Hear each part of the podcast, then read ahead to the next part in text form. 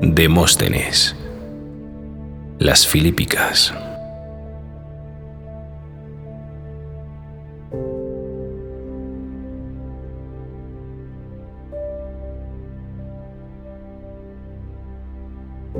Si se presentara a discusión, atenienses, un asunto nuevo, yo habría esperado a que la mayor parte de los oradores habituales hubiese manifestado su opinión. Si me hubiera gustado alguno de sus dictámenes, habría permanecido en silencio. Y si no, habría intentado entonces decir lo que pienso. Pero como sucede que también ahora se discute sobre un asunto acerca del cual estos han hablado ya muchas veces, creo que con razón obtendré vuestra disculpa por haberme levantado el primero. Porque si esos, desde tiempo atrás, os hubieran aconsejado lo que era necesario, ahora no tendríais necesidad de deliberar nada. En primer lugar, pues, no hay que desanimarse, atenienses, ante la actual situación, por desesperada que os parezca. En efecto, lo peor del tiempo pasado es lo mejor para el futuro. ¿Cómo es posible esto? Porque no habiendo hecho, atenienses, nada de lo que convenía, los asuntos están mal. Pero si a pesar de haber hecho lo necesario, las cosas estuvieran así, no habría esperanza de que mejorasen. Después, los que recordáis, ya por haberlo oído a otros, ya por haberlo visto personalmente, la fuerza que entonces, no hace mucho, tenían los lacedemonios, debéis tener presente cuán bella y oportunamente actuasteis sin hacer nada indigno de la ciudad, sino que en defensa de la justicia sostuvisteis la guerra contra aquellos. Y bien, ¿por qué digo esto? Para que sepáis, atenienses, y os deis cuenta de que ni tenéis nada que temer cuando vigiláis, ni, si os descuidáis, os sucederá nada como quisierais.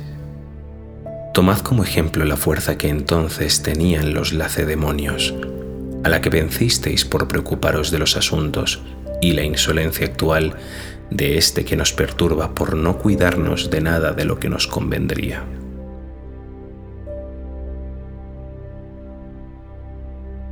Y si alguno de vosotros, atenienses, cree que Filipo es difícil de combatir, considerando la magnitud de las fuerzas de las que dispone y el hecho de haber perdido la ciudad, todas las posesiones, no se equivoca.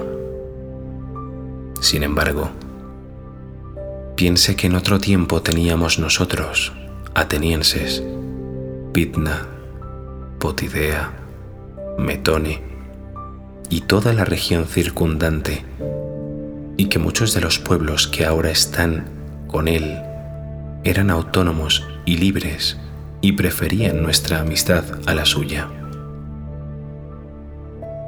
Pues bien, si Filipo entonces hubiera tenido la misma opinión de que era difícil combatir contra los atenienses, porque tenían tantas fortalezas en su propio país, mientras él estaba desprovisto de aliados, no habría llevado a cabo nada de lo que ha hecho, ni llegado a adquirir una fuerza tan grande.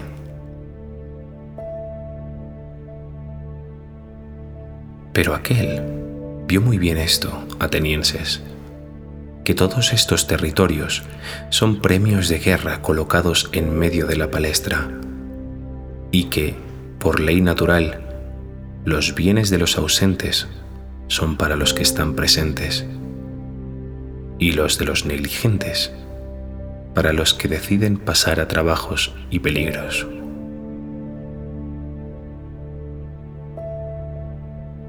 Y así, siguiendo este principio, lo ha sometido todo y tiene en su poder tanto los países que ha conquistado y posee por derecho de guerra, como los que han hecho aliados y amigos. porque todos quieren aliarse y amistarse con los que ven que están preparados y dispuestos a hacer lo que sea preciso.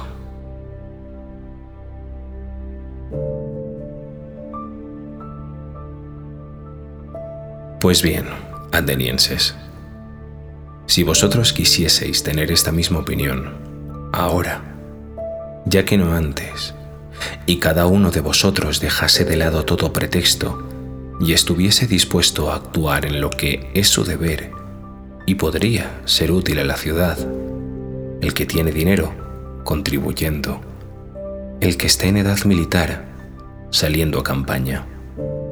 En una palabra, si quisierais depender de vosotros mismos y dejar de esperar que cada uno no tendrá que hacer nada y que el vecino lo hará todo por él, recobraréis, si la divinidad quiere, lo que es vuestro. Volveréis a tener lo que vuestra negligencia ha perdido y os vengaréis de Filipo. Porque no penséis que su situación actual va a mantenerse sólida e inmortal como la de un dios. También hay quien le odia y le teme, atenienses, y le envidia, incluso entre todos los que le parecen serle del todo adictos.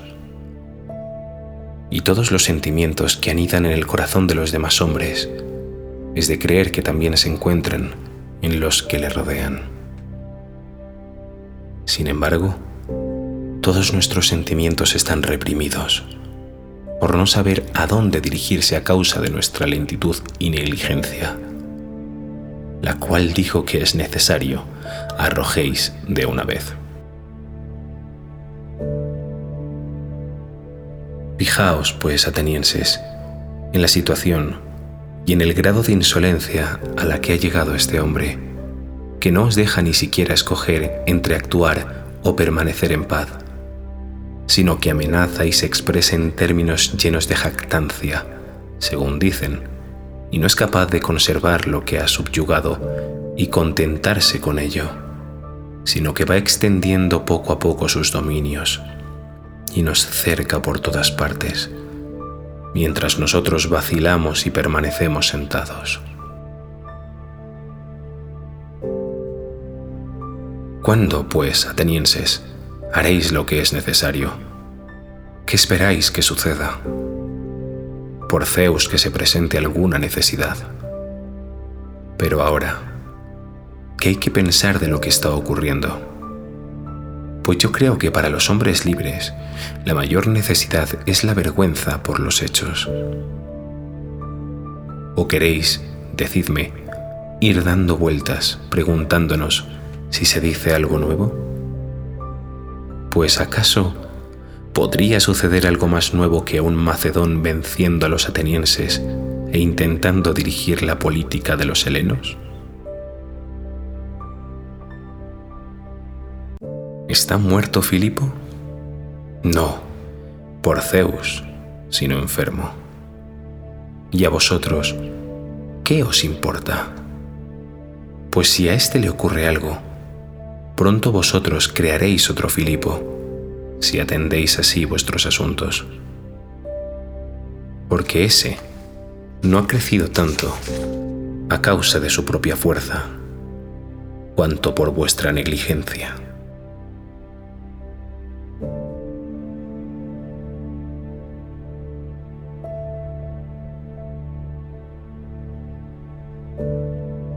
Y más aún, si algo le sucediera a Filipo, y la suerte, que siempre cuida más de nosotros que nosotros mismos, nos hiciera este servicio, sabed que, si estabais allí cerca, vigilando la confusión general, administraríais las cosas como quisierais. Pero tal como ahora os encontráis, ni aunque las circunstancias os dieran, Anfípolis podríais reconquistarla, porque os faltan no solo los preparativos militares, sino también la voluntad de hacerlo.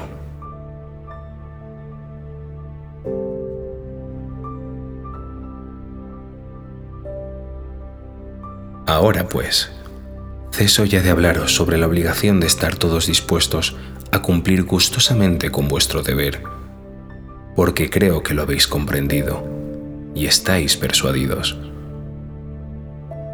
En cambio, intentaré exponer la clase de preparativos que, en mi opinión, os han de liberar de la situación actual, el número de soldados, los recursos para la obtención de riquezas y otras cosas que me parece os prepararán lo mejor y más rápidamente posible. Con todo, os pido, atenienses, lo siguiente.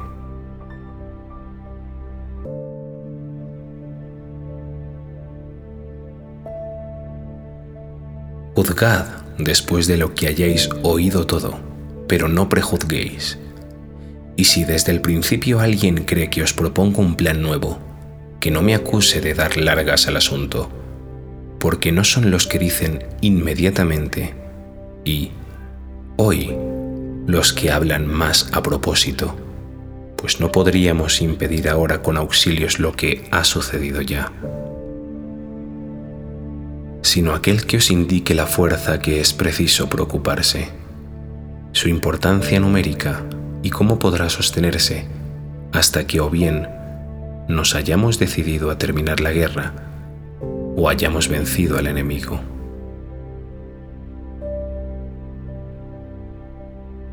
Porque así no sufriríamos más en el futuro. Pues bien, yo creo que os puedo decir todo esto sin que ello sea obstáculo para que otro presente otra propuesta.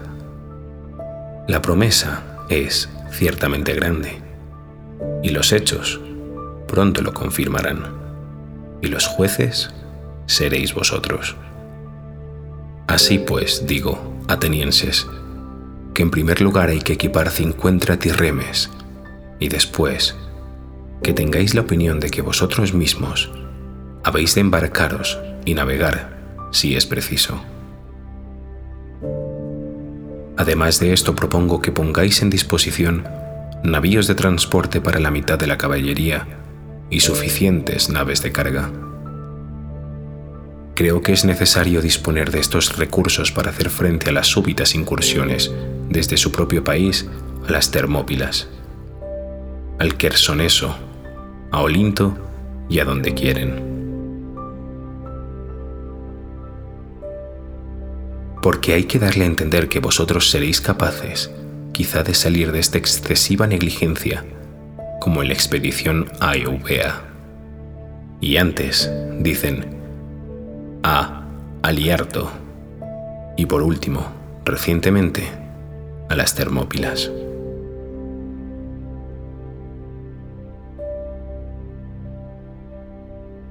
Y de ninguna manera es despreciable esta consideración ni aun cuanto no realizarais lo que digo, debéis hacer, a fin de que, o bien esté quieto por temor, al saber que estáis preparados, pues lo sabrá perfectamente, ya que existen, sí, existen, más de lo que convendría, quienes le cuentan todo lo que ocurre entre nosotros, o bien lo cojamos desprevenido por despreciar la situación pues nada hay que nos impida zarpar contra su país si nos ofrece esta oportunidad.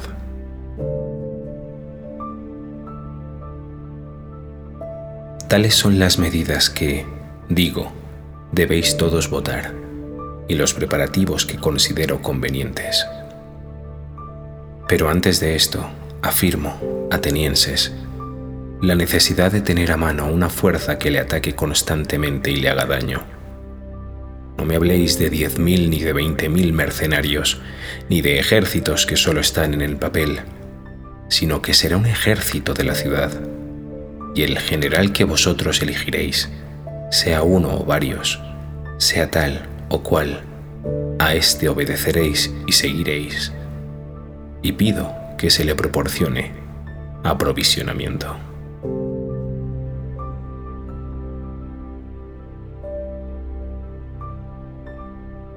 Ahora os diré y explicaré, punto por punto, qué clase de ejército será este, su contingente, de dónde sacará las provisiones y cómo querrá realizar lo que he dicho.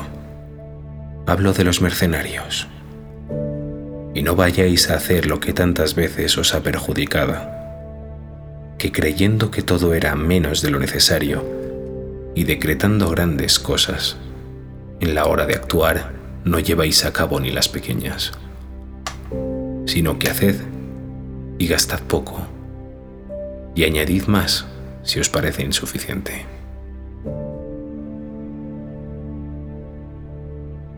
Digo, pues, que el contingente total sea de dos mil soldados, de los cuales declaro que 500 han de ser atenienses a partir de la edad que os parezca mejor, que sirvan un tiempo determinado, no largo, sino el que creáis conveniente y por relevos.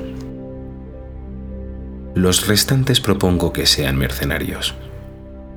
Además de esto, 200 soldados de caballería, de los cuales 50, al menos, atenienses, como los de infantería, y que sirvan en las mismas condiciones. Y luego, navíos de transporte para la caballería.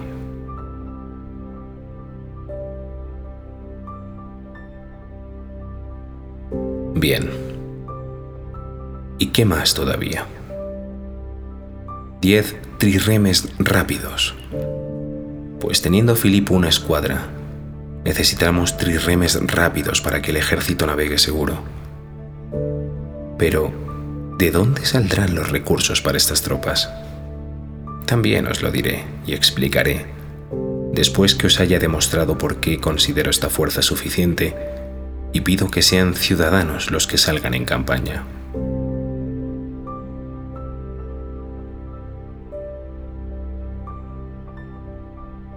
Tal ha de ser nuestro ejército atenienses, porque no estamos ahora en condiciones de conseguir un ejército que pueda ponerse en orden de batalla frente al de aquel, sino que es necesario hostigar y de esta manera empezar la guerra. Por tanto, nuestro ejército no ha de ser excesivamente numeroso, pues no tenemos ni dinero, ni víveres, ni tampoco completamente insignificante.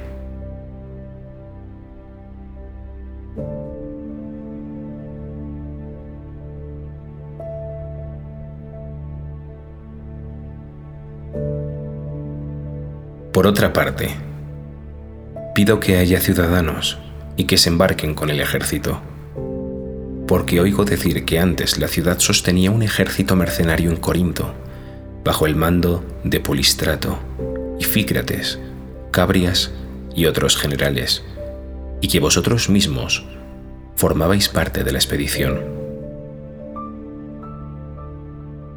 Y me han informado que esos mercenarios, alineados con vosotros, vencieron a los lacedemonios, y vosotros juntamente con ellos pero desde que estas tropas mercenarias combaten solas por vosotros, vencen a los amigos y aliados, mientras los enemigos se han hecho más poderosos de lo necesario.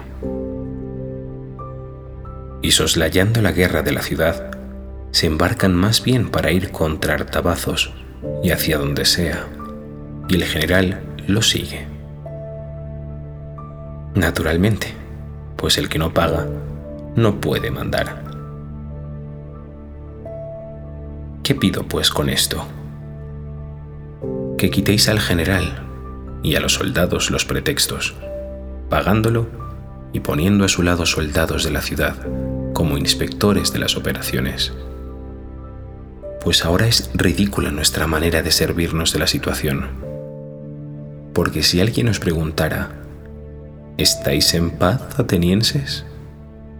Diríais, no, por Zeus sino que estamos en guerra con Filipo. ¿No habéis elegido de entre vosotros diez taxiarcas, diez estrategos, diez filarcos y dos hiparcos? Pues, ¿qué hacen esos hombres? Excepto uno que enviasteis a la guerra, los restantes presiden las procesiones con los organizadores de las ceremonias, pues como los fabricantes de figuras, votáis a los taxiarcas y a los filarcos para el ágora y no para la guerra.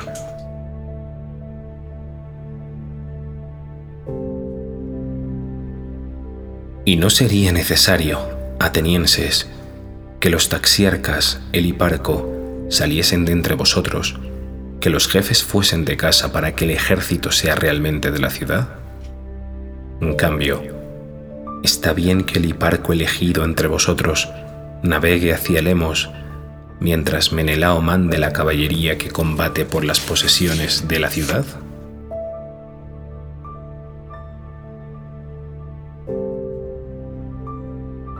Y no digo esto para reprochar a este hombre, sino que debería ocupar este lugar al que vosotros eligierais, fuese quien fuese.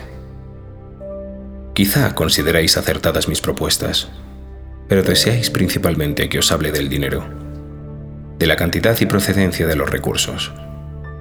También lo explicaré. En cuanto a la suma que se necesita para alimentar solamente de trigo a este ejército, 90 talentos y un poco más. 40 talentos para las 10 naves rápidas, 20 minas mensuales por nave, otros tanto para los mil soldados, a fin de que cada uno cobre 10 dracmas mensuales para su sustento, 12 talentos para los 200 soldados de caballería, si cada soldado percibe 30 dracmas al mes. Y si alguien cree que estas sumas son pequeñas para mantener al ejército en campaña, no piensa rectamente pues yo sé muy bien que si se concede este dinero, el mismo ejército sacará lo restante de la guerra hasta tener la paga completa, sin perjudicar a ningún heleno ni a ningún aliado. Si las cosas no suceden así, yo estoy dispuesto a embarcarme con ellos como voluntario y sufrir lo que sea. Ahora diré de dónde saldrá el dinero que os pido.